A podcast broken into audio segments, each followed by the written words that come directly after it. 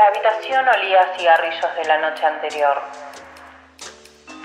Entre las cortinas se filtraban las luces de la calle y sobre la mesa las preguntas. Las preguntas sobre ese caso en el que no podían dejar de pensar. Noir Podcast. Un podcast de True Crime. Ella es Débora Figueroa. Y ella es Eugenia Grandón. Y esto es Noir Podcast. Bienvenidos. ¿Cómo están? ¿Cómo estás, Eugenia? Bien, bien. Bien. Quiero decir que como la última vez Eugenia me defendió a mí diciéndome que estaba tirada en el- casi sin vida en un, en un escritorio. Bueno, ahora se invirtió, Eugenia está molida, pero eh, ante todo el compromiso. Estoy desahuciada. Desahuciada estoy. Estoy completamente desahuciada. O sea, estoy ojerosa. Eh, estoy cansada. Tuve un día muy intenso en el laburo. Siento que me vengo quejando como eh, con, con- O sea, se me fue la palabra. Uy, chicos, va a ser, hoy va a ser un día. Les pido por favor paciencia. Eh, sí, se me fue la palabra de lo que iba a decir. No, que mm, consecutivamente, constantemente, es, es- una de esas. Eh, que me vengo como quejando que estoy cansada con el laburo. Yo creo que el problema es, vamos a contar un poco del, trasfondo. O sea, nosotros grabamos generalmente tipo martes y miércoles porque si no, después Débora está corriendo para hacer la edición muy hermosa que hace mi compañera, que quiero que tengan en cuenta. La autora te extrañamos un montón, pero este año decidimos... eh, fly solo, digamos, decidimos ir por, por un camino un poco más a... Nada, chicos, está muy caro el dólar, subió todo mucho de precio.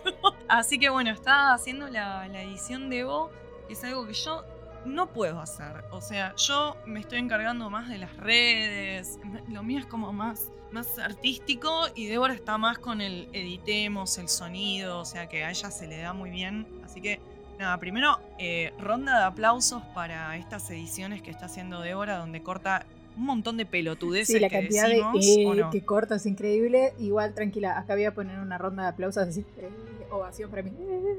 Mentira, no lo sé hacer todavía. Muy bien. Bueno, no importa. Este, imagínenselo. Bueno, entonces, este, nada, es para que Débora no corra. Pero me parece que esto de estar grabando así a mitad de semana me está como destruyendo un poco la vida. Porque estoy cansada. O sea, llego cansada. Aparte tuve terapia, lloré un poquito.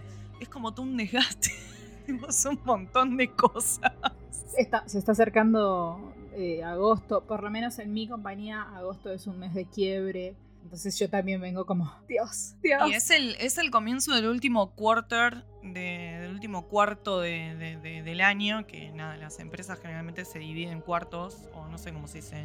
¿Cómo se dice en castellano quarter? ¿Cómo le dicen ustedes? Cuarto. Sí, para nosotros sí. ¿O trimestres? Cuarto. Es que para nosotros también es quarter o quarter o como tu inglés perfecto. Quarter.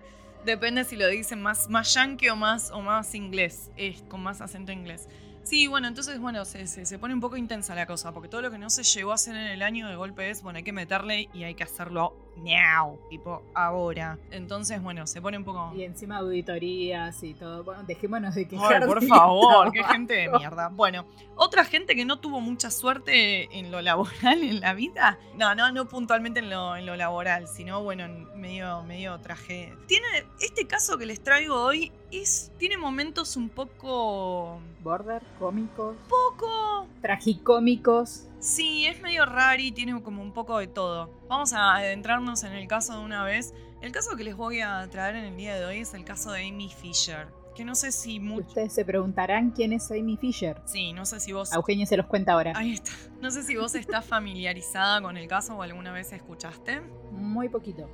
Bueno, el caso de, de Amy Fisher es un caso muy renombrado que sucedió durante los años 90, con todo lo que engloban los años 90, ¿no es cierto? Con respecto a los medios y demás, es un poco, como siempre, un poco favorecedor para la mujer, para variar. Para variar y no perder la costumbre. Me río porque esa es la parte un poco tragicómica. Pero bueno, es, es un caso. Tiene un poco de, de todo. Bueno, vamos a, a empezar un poco con los primeros años. ¿Quién es Amy Fisher? cómo se crió y, y- y un poco pintar su vida familiar y explicar de quién vamos a estar hablando. Bueno, Amy Fisher nació en la ciudad de Wampanoag, en el condado de Nassau, en estado de Nueva York. O sea, básicamente nació en Nueva York. Listo. Archiven toda la otra data. Neoyorquina la chica. Nació el 21 de agosto de 1974. Es hija de Elliot y de Rosnen Fisher. Nació en una familia de ascendencia judía por parte de padre e italiana por parte de madre. Muy común esa mezcla en Nueva York, ¿no? O sea, nada, hija de, de- de- de la mezcla más De cualquier vecino. Sí. Sí, de la mezcla más común de, de descendencias que tiene Estados Unidos eh, justamente en el área de Nueva York, ¿no? Bueno, estudió en, el, en la Kennedy High School de Belmore, hija de trabajadores, o sea, no se crean que estamos hablando de, de- de alguien como de un poder adquisitivo muy alto. A los 16 años empezó supuestamente una relación sexual con Joey Barafuco. Y acá entra nuestro segundo personaje. Joey Barafuco es un hombre de 35 años de edad, ¿Me repetís la edad de ella, por favor? 16. Te voy sacando cuentas. Según ese. Sí, sí. No, no, más allá de eso, estoy. Es el meme, es, te pusiste cara de como del meme que es la mujer que tiene todas las cuentas en Sí, la sí, cabeza. esa fui yo. Sí, 35 años contra 16 años de ella. ¿En Nueva York casi límite legal o no? ¿Sigue siendo violación No, no, estatutaria? no, es menor de edad. Dios. ¿Cómo es? La- en- lo conozco en inglés y no lo sé decir en castellano. ¿Cómo ¿Violación estatutaria? es? Estatutaria, mira, me salvaste de que her- hermoso. Porque sí, Cuando consciente, pero sigue siendo menor de edad. Eh, sí, exactamente. Bueno, vamos a después adentrarnos un poco en eso. Pero Vale. sí, a los 16 años lo conocí a Joey Barafuco, que eh, es un hombre de 35 años de edad. La pregunta es cómo se conocen entonces Amy Fisher, 16 años, Joey Batafuco, 35. La respuesta es, Joey Barafuco tiene, iba a decir una gomería, chicos, no sé por qué. No, no tiene una gomería, tiene un taller mecánico, pero que es más o menos lo mismo. Ahí, estábamos ahí, era más o menos el mismo rubro. No, en realidad no, en realidad no. Uno, uno se encarga de las ruedas del auto nada más y el otro como que, bueno, nada. Pero de, de nuevo, estoy muy quemada hoy. Sepan disculpar. Sepan disculpar. ¿Qué pasa? Entonces, a los 16 años en Estados Unidos, aún si sos el, el ciudadano más tirado económicamente del mundo, vas a tener un auto. Te van a regalar tus padres un auto. Puede ser, depende de tu contexto económico, que te regalen un Mercedes-Benz nuevo, como que te regalen un auto usado, como mínimo. Pero generalmente todos los pibes a los 16 años tienen auto. Amy no era la excepción. El problema es que Amy parece que era una muy mala conductora. Y nada, ya había tenido varios choques. Porque era mala conductora. Una de hora cualquiera. Yo no sé manejar, no soy nadie para juzgarla. Bueno, entonces, nada, parece que, que ya le había puesto un par de, de- de trompadas al auto, entonces lo vuelve a chocar, entonces decide viajar un poco más lejos e ir a un lugar un poco más alejado para que nadie sepa que ella había llevado el auto a arreglar porque ella no quería que los padres de nuevo se enteraran. Entonces cae en est- en este lugar Taller mecánico. Servicio técnico de autos. Arre. Arre que no existe el término servicio técnico de autos. No sé por qué estoy tan negada con taller mecánico. bueno, pero nada, lo lleva ahí. Ahí lo conoce a Joey Barafuco. El auto se lo habían regalado a los padres para el cumpleaños. O sea que tenía 16 años recién cumplidos, ¿no? Bueno, se conocen ahí. Y acá hay dos. Vieron que la- las historias tienen dos campanas siempre, ¿no? Por supuesto. Bueno, en los 90 generalmente, ¿cuál era la campana que se escuchaba? La del hombre. entre una historia entre un hombre y una mujer. Ahí está. Y la del hombre. Bueno, sí, todo, todo muy noventas. Bueno, entonces en este caso, él dice que ella lo sedució. Indignación. Ujú. A lo cual, cuando después pasa el suceso que ahora les voy a comentar, y este caso toma revuelo nacional, a ella la apodan la Lolita de Long Island. De nuevo, esta cosa de Lolita, ¿no? De nuevo, como, ¿qué, estipula el rol de Lolita? Una menor de edad sobresexualizada, como con un tinte como, como si fuera esta cosa de femme fatal, ¿no? De, de, come hombres a los 16 años. Mirá, así se te, sé, abiertamente te ofrezca sexo un menor de edad, eh, me parece que igual uno debería decir no, ¿entendés? Es un menor de edad. Por algo es el mayor uno, ¿no? Exacto, entonces bueno, pero bueno, según los medios, a ella la pintan como la loca, fen fatal, Lolita, que lo seduce a él. Entonces, bueno, ellos se conocen, ella obviamente cuenta otra realidad. Bueno, ella va, le lleva el auto, él le dice, quédate tranquila, yo te, ar- te arreglo el auto. Ella le cuenta, le dice que, bueno, que no quiere que se enteren los padres, que tipo va a ver cómo hace para conseguir la plata para pagarle, que le vaya diciendo cuánto es. Él como que le dice, no, no hay problema, no me pagues. Como que él como, e- ella dice que e- él la sedujo a ella, básicamente, y él dice lo contrario. Yo Sí, la palabra de uno contra la, la del otro. Exacto, yo igualmente, o sea, no me importa un carajo quién sedujo a quién, ella tenía 16, o- 16 años, el 35. Punto. Un tipo casado aparte, ¿no? O sea, estamos hablando de un hombre casado. Bueno, todo esto van pasando los meses, van pasando los meses, y ella se pone un poquito intensa, como un poco obsesiva con él. ¿Por qué se pone un poco obsesiva? A ver, uno cuando es chico tiene como estos niveles de enamoramiento como muy intensos, ¿no? Todos podemos recordar nuestro primer o nuestros primeros, ¿no? A los 16, 17 años, enamoramientos. Lo que es complicado es que ese enamoramiento venga de la mano de una persona adulta que tiene una relación de monogamia con alguien más, ¿no? Entonces, no hay esa libertad de que la persona te pase a buscar por el colegio y que vayan al cine y que estén de la mano por la calle y que te bese y que, sin embargo, obviamente él la tenía escondida porque era el secreto sucio de él. Entonces, ante eso, ella empieza a, exigirle cosas a él todo el tiempo. De nuevo, como les pinta, o sea, poner la situación es de que en realidad ella eh, era una loca de mierda, básicamente, y que se obsesionó con él. Pero me parece que no estamos teniendo en cuenta, ¿no? Que la edad, el contexto. Pero de esta manera lo pintan los medios. Los O medios. sea, los medios la pintan a ella como una loquita que se obsesionó con un chabón. Nunca dicen que tiene Sí. 16 años y que es re normal que a esa edad tengas ese tipo de... que seas obse. Claro, No, no, no, no tenés límite, Sí. al contrario, estás descubriendo cosas a esa edad. exacto. Bueno, y esta relación no dura poco. Eh, O sea, están así un año, básicamente. Con, los idos y venidas, con, con ella pidiéndole a él como legi- legitimarla de alguna forma.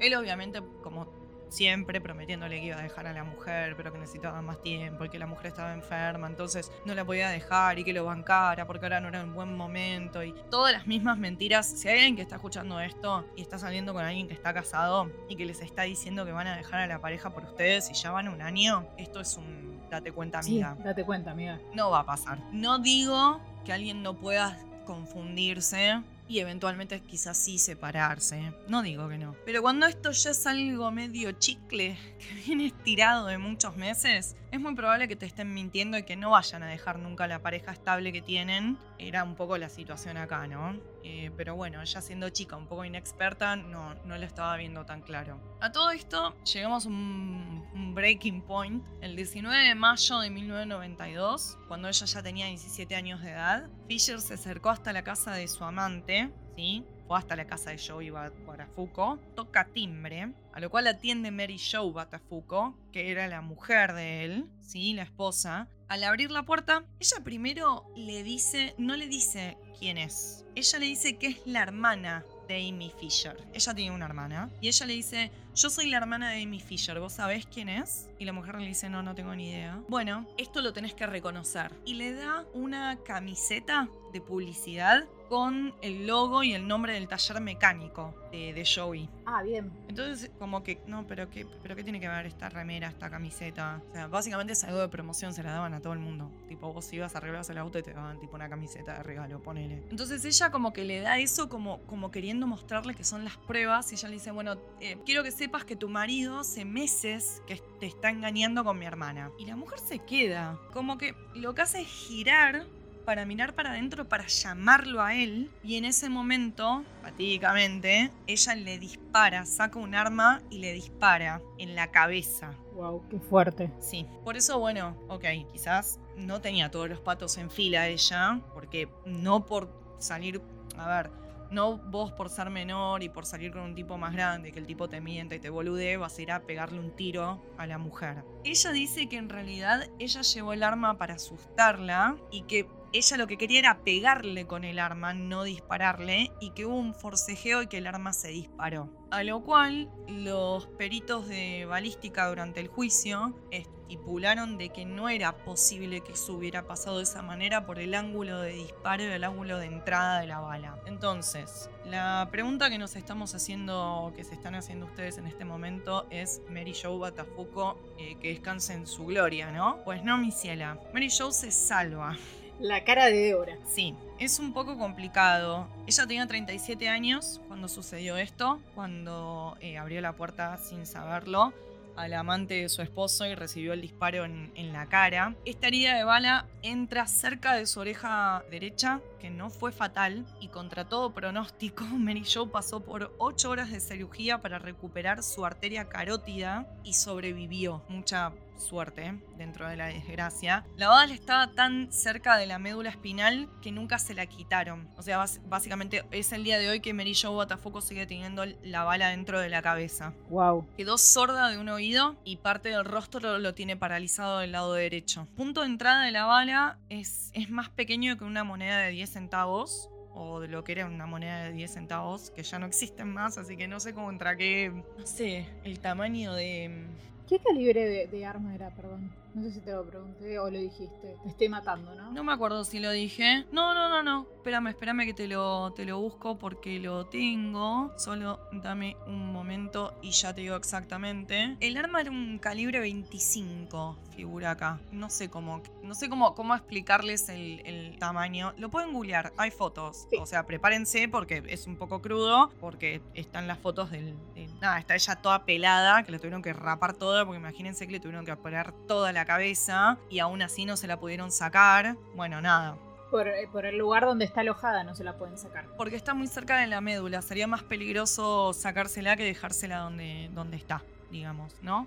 Claro, no se entiende. Bueno, ella lo, lo que dice, y por ella me refiero a Amy Fisher, explicó que fue un accidente esto, como les dije, estaba molesta porque, bueno, nada, en ese momento Mary Jo la estaba como... Porque recordemos que ella cae y le encara así de una como tu marido, sos cornuda y tipo, y ella estaba viendo una nena de secundaria y era como, ¿de qué me estás hablando? ¿Entendés? Porque ella nunca sospechó nada, o sea, realmente ella no tenía sospechas de que el marido le estaba haciendo infiel. Entonces ella dice que como que ella le quiso pegar con el arma y accidentalmente en, en el forcejeo le dispara. Pero bueno, eh, los investigadores dicen, tuvimos los escáneres del hospital que mostraban la trayectoria de la bala, que no entró en la cabeza en ángulo. Entonces, una entrada en ángulo habría sido consistente con un golpeado por el arma, dijo el Klein, que es este, este perito especializado que fue parte del juicio, desacreditando la defensa que el arma habría, podría haber disparado después de golpear a Mary Jo en la cara. Los investigadores no pueden encontrar evidencia de que haya un golpe tampoco. Porque imagínense si te pegan con un arma en la cara, aparte ella tendría un golpe y no tenía un golpe. Lo único que tenía era el- el- la entrada de la bala. Claro. Así que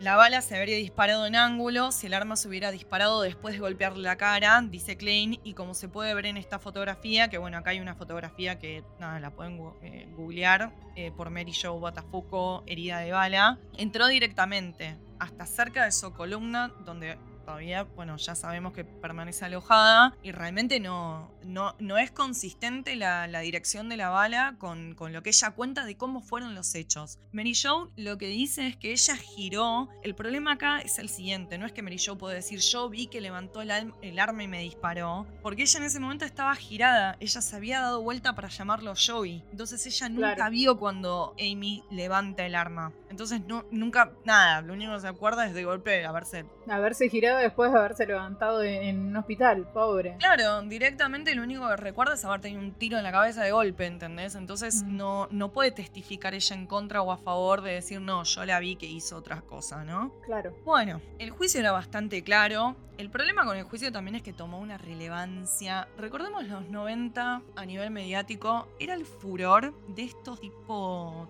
talk shows comparativo a lo que muy pedorramente hizo Moria en este país con el si quieres llorar, llorá. Bueno, Jerry Springer, había otra más, que ahora se me fue el nombre, tenés el de Jerry Springer, que era el más conocido, que era el que iba gente y, siempre terminaban, que se terminaban fajando arriba del escenario, la gente del público opinaba, Ricky Lake era otro programa también yankee de aquel momento. Entonces, nada, todo el mundo hablando. Yo una vez le lavé una bombacha a Amy Fisher. Yo una vez lo vi a Joey Batafuco sacarse un moco. O sea, cualquiera que tuviera cualquier tipo de, de información cero relevante al caso estaba ahí sentado hablando y era tipo, nada, todo el mundo estaba hablando de esto en el país. De nuevo, nunca nadie se cuestionó por qué un tipo de 35 años estaba teniendo una relación sexual con una nena de 16. Siempre el problema fue cuán loca estaba ella Tal cual. y cuán obsesiva se había puesto. Claro. Era más o menos el tratamiento que tenían acá, que era Mauro Viale que tenía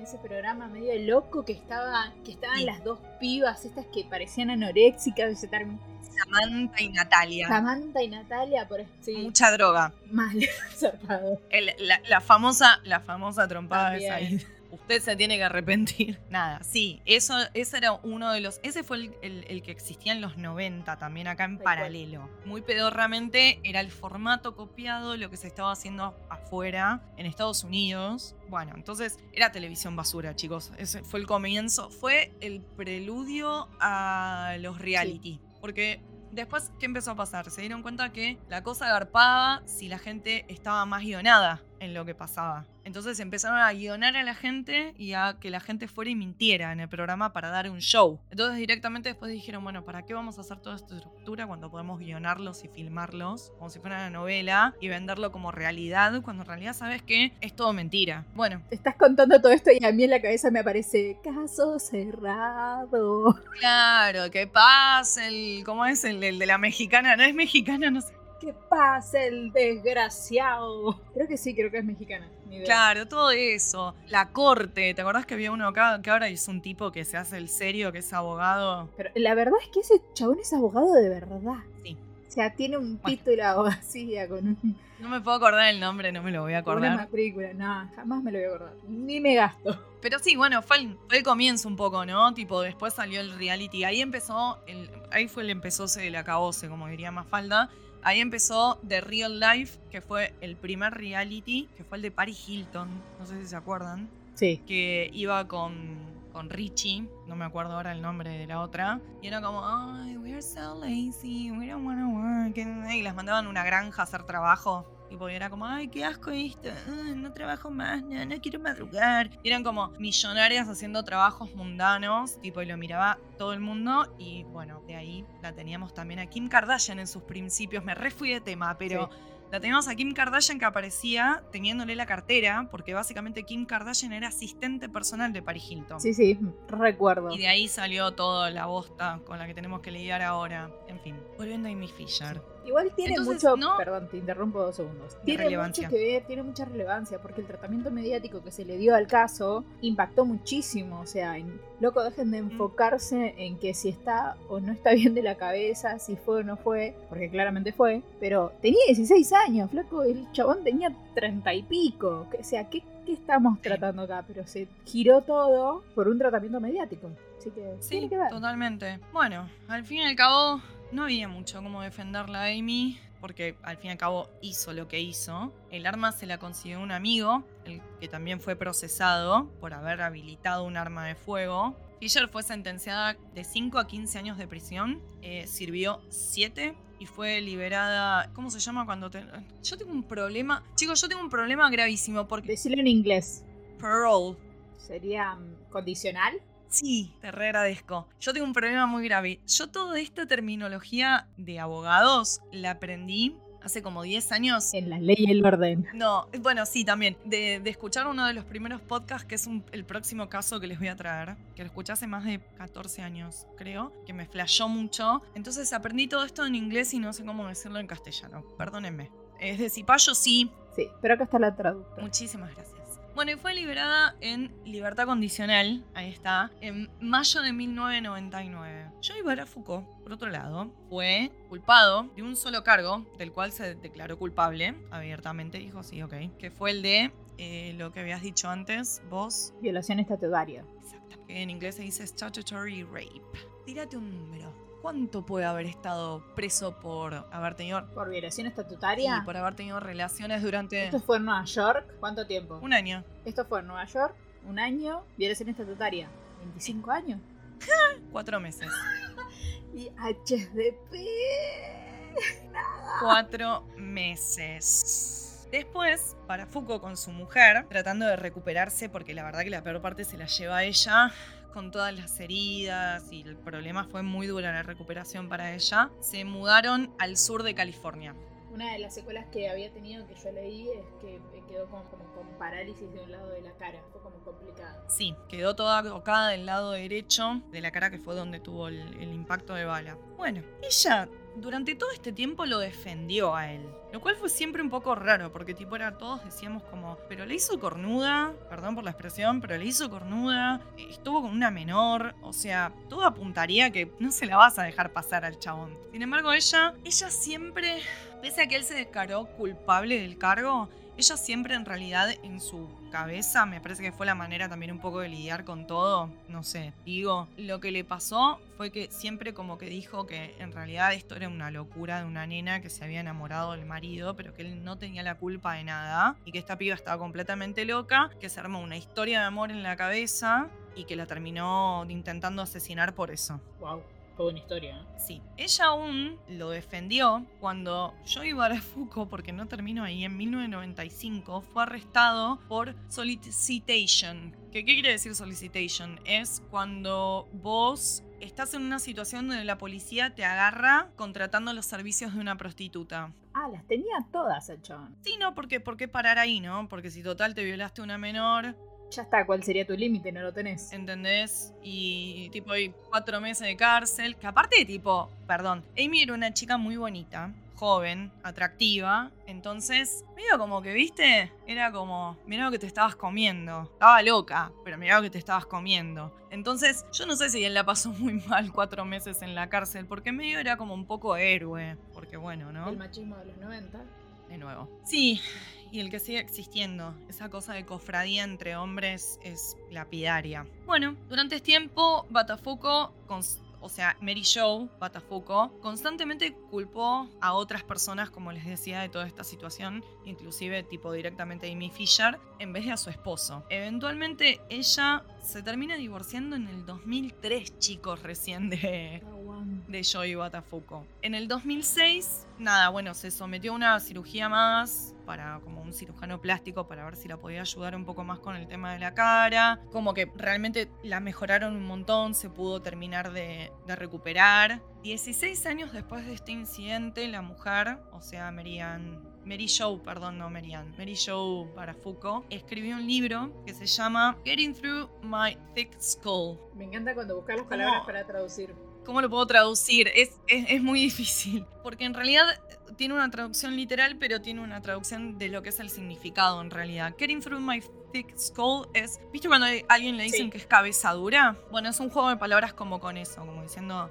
haciendo que se atraviese a través de. de- o sea, que, que- que esto atraviese mi duro a cabeza Claro. literal por el balazo, ¿no? Estamos, está haciendo como un juego. eh, why I stayed, por qué me quedé, wh- what I learned, qué aprendí, and what millions of people involved with psychopaths need to know. Y lo que millones de personas involucrados con eh, sociópatas necesitan saber. Ese es el título entero del libro. Largo. Ella se inspiró a escribir el libro después de que uno de sus hijos, porque tiene tres hijos con Joey Barafuco, se refiriera a su ex esposo como un sociópata. Dice que en ese momento el hijo no sabía y ella no sabía que quería decir eso, y que tuvo como, como, no sé, como cuando tenés así como un breakthrough, una iluminación, y dijo, claramente me di cuenta entonces que estaba lidiando con ese tipo de personas. Es fuerte, ¿no? Qué fuerte que, que- Porque te estás refiriendo Sí. a tu papá. O sea, el hijo eh, fue el hijo el quien le dijo, Sí. che, mi papá es un sociópata. Sí, dice que como que, nada, como que en ese momento ella abrió los ojos y se dio cuenta de que en realidad él la había manipulado durante todos esos años. Wow. Después mirando para atrás, ella también hace como un poco de mea culpa y se da cuenta que no fue la única vez que él la engañó. Sí. Todo muy triste, ¿no? Porque No tipo justificarla, no tuvo que pagar un precio muy, muy alto eh, para, para, darse cuenta. liberarse de este tipo de una ves Igual de todas por maneras, todas. quiero hacerte un comentario. Para mí no, no es justificativo, pero sí es entenderla o comprenderla. Los 90 era como muy poco visto divorcio, muy poco, Ujú. o sea, y era como quedarte hasta el final. Así si el final fuera un balazo. Sí, sí. Y entonces puede ser que eso y, a- y al ver a tu hijo grande y que te diga, che, date cuenta hermana, sí, puede ser que haya reaccionado y nada, haya salido de ese lugar de mierda. sí. Salió, Salió, le llevó un montón de años darse cuenta, claro, pero estuvo salió la cuenta. Bueno, tras la cárcel, vamos a hablar un poco más de Amy ahora. Tras salir, después de esos siete años que cumplió de condena, Amy Fisher comenzó a trabajar como columnista para el Long Island Press, que es un diario. Escribió un libro autobiográfico con sus experiencias, publicado en el 2004. El año anterior a eso se casó con Luis Peliera, con el que tendría tres hijos, y la pareja se divorció en el 2015. De hecho, si lo buscan en YouTube, hay momentos muy, muy hermosos donde está ella, el marido y Joey Barafuco, y ellos dos se agarran a trompadas. Bien, bien, bien, bien. a Los Mauro Viales. Nunca dejar ir las cosas. Bueno, acá es cuando yo acá siento mucha pena por ella. En octubre de 2007, el New York Post publicó una información en la que se acusaba a Lou Velera, marido de Amy Fisher, de vender una cinta de sexo casero de la pareja a la productora de cine pornográfico Red Light District Video. La productora llegó a lanzar un comunicado en el que avisaba que su intención de publicar en el sitio era nada, que tenía intenciones de publicar y era sexo explícito. Pocos días después, el 31 de octubre, en varios sitios de la red se pudieron encontrar fotos desnudas de Amy Fisher, pantallazos y copias del video, tipo screenshots. En 2006 y el 2007, Fisher demandó a la productora y a su propietario, David Joseph, por violación de derechos de autor y otros daños. No obstante, a comienzos del 2008, Amy anunció que había llegado a un acuerdo con Red Light, que era esta productora, y había aceptado un acuerdo que se beneficiara a ambas partes. Asimismo, anunció que se había reconciliado con su marido. El video filmado fue posteriormente comprado por Red Light y lanzado al mercado como una película con el nombre de Amy Fisher Caught on Tape. Entre 2008 y 2012 comenzaría una breve carrera como actriz pornográfica que la llevaría a protagonizar 12 películas, entre ellas varias compilaciones. Y bueno, acá nada, si lo buscan van a poder encontrar los nombres. No busquen las películas, no lo hagan. Así que terminó trabajando en porno, Amy. Lo cual me habla mucho, pobre de su. Siempre explotada, ¿no? De una forma u otra por los medios. Nunca salió de ahí, pobrecita. ¿Qué decirles? Sí. Sí. Te hago una consulta, ¿sabemos algo de Joey? Él siempre lucró con esto. Lucró a costa de, su, de, de las dos mujeres.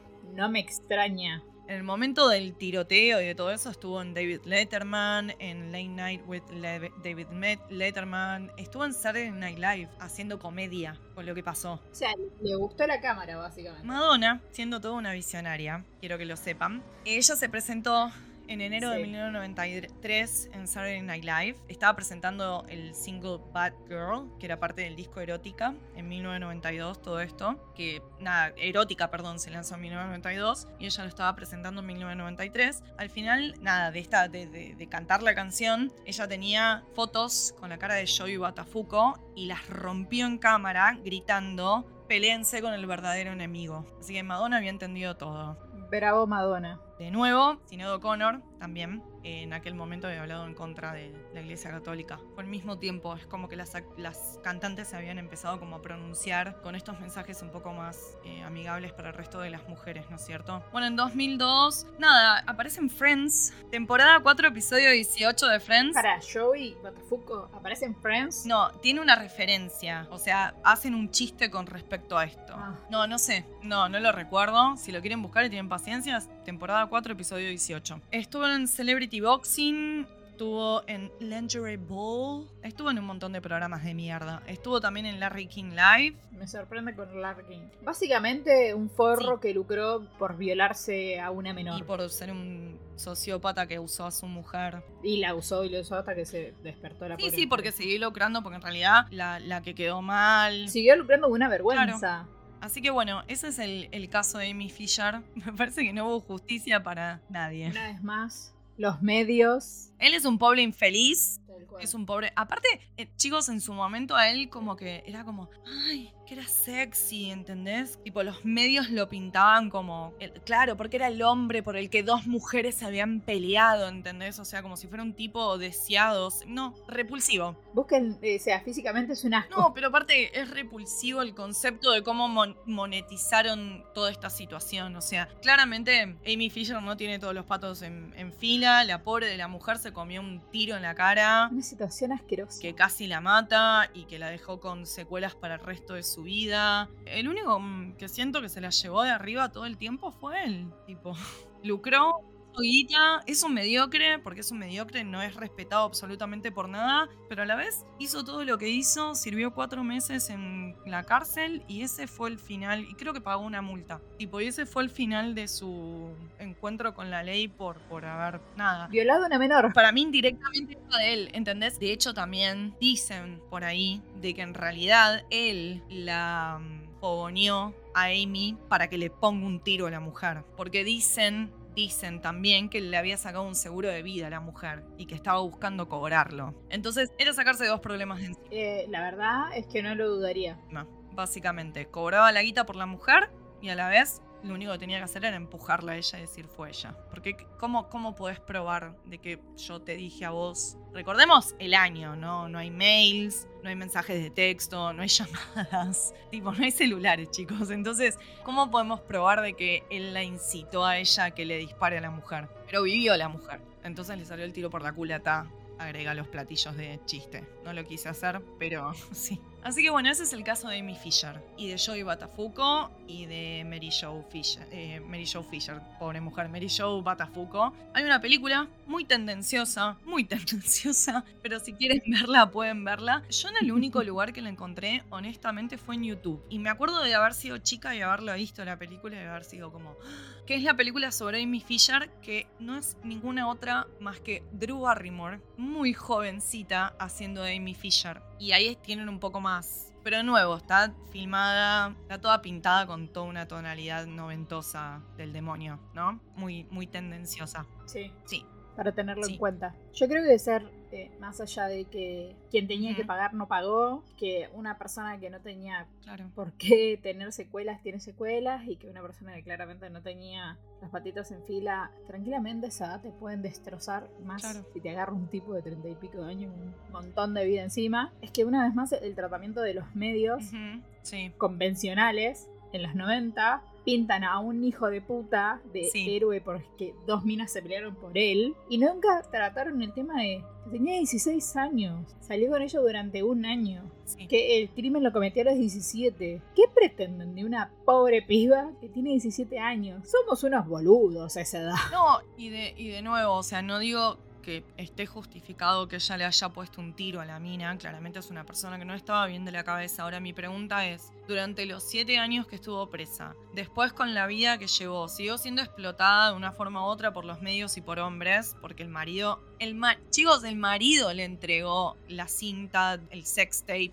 ¿me entendés? Que de nuevo, voy a hacer vuelta de referencia de todo era una cosa que estaba medio. como que se sabía que era tipo como el camino a la fama, porque se había hecho todo un precedente con la sex tape de Paris Hilton, se había hecho un precedente con la sex tape de Kim Kardashian. Era como algo medio, ¿no? Como. Nada, como que era medio moneda corriente, tipo, era como, no sé. Eh, yo creo, mira. Lo mismo había pasado con esta chica que, perdón, eh, Pamela Anderson. Anderson. sí, Te iba a decir eso, que en, en realidad Pam Anderson fue la única que no la liberó a propósito y que no, no quiso lucrar con eso. exacto. No sé si querés, nos tomamos cinco minutos para hablar rápido lo de Pam Anderson, que me parece que re merece ser. Sí, sí, sí, es re interesante. El tema de Pam Anderson lo pueden ver en Pam and Tommy, que es una serie, es un poco bizarra, está en Star Plus completa, es muy cortita, no sé si va a tener otra temporada, calculo que no, pero básicamente el tema es así con Pam Anderson. Yo la banco a muerte porque me parece que fue muy injusto todo lo que pasó. Ella conoce y se, cama- se casa con. Se, se encama también, ¿no? Eh, se casa con Tommy Lee, el baterista de Motley Crue. Qué hombre. Muy. Nada, tiene cosas muy condenables, pero qué hombre. Bueno, mucha droga. Y bueno, este, ellos se casan y se van de luna de miel. Se filman en la luna de miel. De hecho, Chicos, a ver, realmente si alguna vez alguien lo vio, no sé, Débora, si vos lo viste al video. No. El video es un embole. No. O sea, el video es un embole, es una pareja que dice, Teniendo I sexo. love you, baby. I love you, baby. No, se dicen que se aman todo el tiempo. O sea, realmente son dos personas enamoradas en su luna de miel, lit, en un barco. Tipo, o sea, realmente es eso. Nada, se filman y en un momento se filman teniendo sexo, entre otras cosas. Ella se tira, nada desnuda, él la filma. eh, pero están, es, es como muy Muy naif, decís, como muy, muy de, Sí, muy hogareño. Sí, sí, totalmente, totalmente. O sea, no, no. Es como casi como estar viendo una situación muy privada, ¿entendés? O sea, eh, se siente muy raro verlo. La verdad que es una mierda. Él tenía en un garage donde tenía la, la batería y otras cosas, tenía una caja fuerte. Y él tenía guardada la cinta en la caja fuerte. Según cuentan las malas lenguas, en ese momento él estaba haciendo reparaciones en la casa, estaba haciendo unas refacciones, estaba flasheando que quería tipo... un- Porque no sé si se acuerdan también, hay un episodio muy muy genial de MTV Crips, no sé si te acordás de ese programa en MTV cuando mostraron las casas de los famosos. Eh, sí me acuerdo del programa, no me acuerdo nunca de haber visto un programa con este chabón. Bueno, la casa tipo tiene un ascensor que va desde, o sea, el ascensor sube y es transparente y va cambiando y va desde la planta baja hasta arriba de todo, que no sé si son uno o dos pisos, ya no me acuerdo, pero las pinturas que vos vas viendo es el infierno, el purgatorio y el cielo a medida que llegas al último piso. Me parece muy cool. Como la obra de, de, de Dante. Dios, qué genialidad. No, no, no, es muy, es muy flashera la casa de Tommy Lee, es muy flashera. Y tiene tipo una cama y tipo, también, porque al toque 80s y hair metal y todo muy grasa, también tenía tipo una ducha transparente con un pole dance. Porque, ¿por qué no? ¿Por qué no? Eh, claro, qué sé yo, todo muy, muy, muy- Tiene cosas muy copadas y tiene cosas muy grasas de la época. Bueno, y él estaba haciendo muchas de estas remodelaciones, perdón, en, en la casa. Entonces tenía obreros trabajando y constructores y planificadores. Conclusión, tiene una discusión con uno, el chabón se va, se pelea, y cuando el chabón vuelve y le dice, vengo para buscar mis herramientas que dejé, el chabón le dice, no, porque hiciste mal el trabajo, ahora me las quedo. Porque sí. El chabón le dice, pero me estás partiendo al medio, o sea, me, me hiciste perder el tiempo, no me querés pagar lo que trabajé y ahora para colmo te querés quedar con mis herramientas, que salen un montón de plata las herramientas. Y él eh, se cagó, se cagó en chabón. Y el chabón tipo dijo así, bueno, yo me voy a cagar en vos. Y se acordó que el chabón tenía la caja fuerte. Se le metió en la caja, se le robó el contenido de la caja, Y entre ese contenido, y claramente, entre que ese tenía conten- plata, que tenía un montón de otras cosas, pero que tenía la caja fuerte. El sex tape, un VHS. Cuando lo saca, lo pone, lo ve y se da cuenta que tiene en las manos una filmación. Ella estaba, él ya estaba como terminando su momento de oro con Motley Crue, pero ella estaba en el pico de su carrera en Baywatch. Tipo, ella era ya conocidísima. Entonces se da cuenta que tiene, más que nadie quería verlo a Tommy Lee, todo el mundo quería verla a Pamela en bolas que ella ya de hecho había hecho Playboy, pero esto era un sex tape, ¿entendés? Y ella nunca había hecho porno. Si había, había hecho. había sido conejita de Playboy antes. Bueno, el chabón, ¿qué pasa?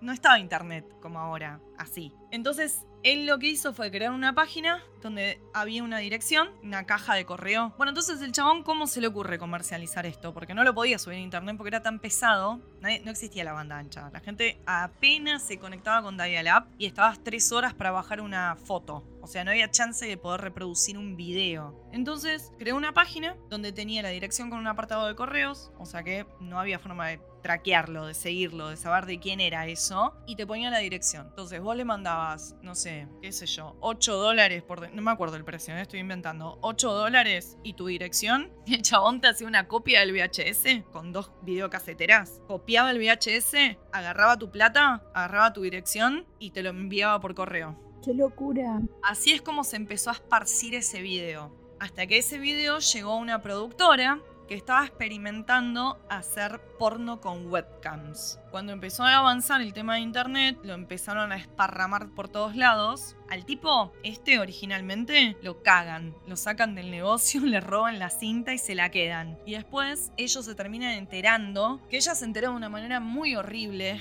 de que eso se estaba desparramando, porque ella un día llega al set de Baywatch y ve a los técnicos que trabajaban viendo el video. ¡Qué horrible! Pobre. Y acá de nuevo es donde entra el tema, ¿no? Mucha gente diciendo, bueno, pero ella salía en bolas, que salía, le rebotaban las tetas cuando corrían Baywatch. Ella hizo Playboy, salió desnuda, porque... Sí, Pamela no era tipo eh, Judy Dench, que era una actriz eh, reconocida por su calidad actoral. Pamela era una mina que estaba muy buena y que lucraba con su cuerpo, pero hasta un límite. De ahí a que le roben. Si ella me decís que hizo porno porque le pintó hacer porno, porque le pagaron y porque estaba interesada en hacer eso, haya ella. Pero fue su decisión. Esto no fue su decisión. O sea, lucrar con su cuerpo en ese sentido es su decisión. Hacer la, la tapa de Playboy Bueno. en pelota fue su decisión. Ser una hojita de Playboy fue su decisión. Esto no fue su decisión. Esto le robaron un momento íntimo. Bueno, obviamente, ¿quién era el capo cogiéndose a Pamela Anderson? Tommy Lee. Y ella, una puta, que cogía en un barco con su marido en su luna de miel, ¿no? Debemos aclarar. Como lo hicieron la madre, la hermana, la tía, de todos los que salieron a decir que la mina era una trola. Así, los mismos, los mismos que lucraron y consumieron. Chicos, eso se vendía en los, en los kioscos de revistas. Yo me acuerdo que tipo me enteré que existía eso porque lo vi en un kiosco de revista. Era el sextape Pamela al desnudo, ¿entendés? ¿Quién lo compró? Una vez más, todos los hombres.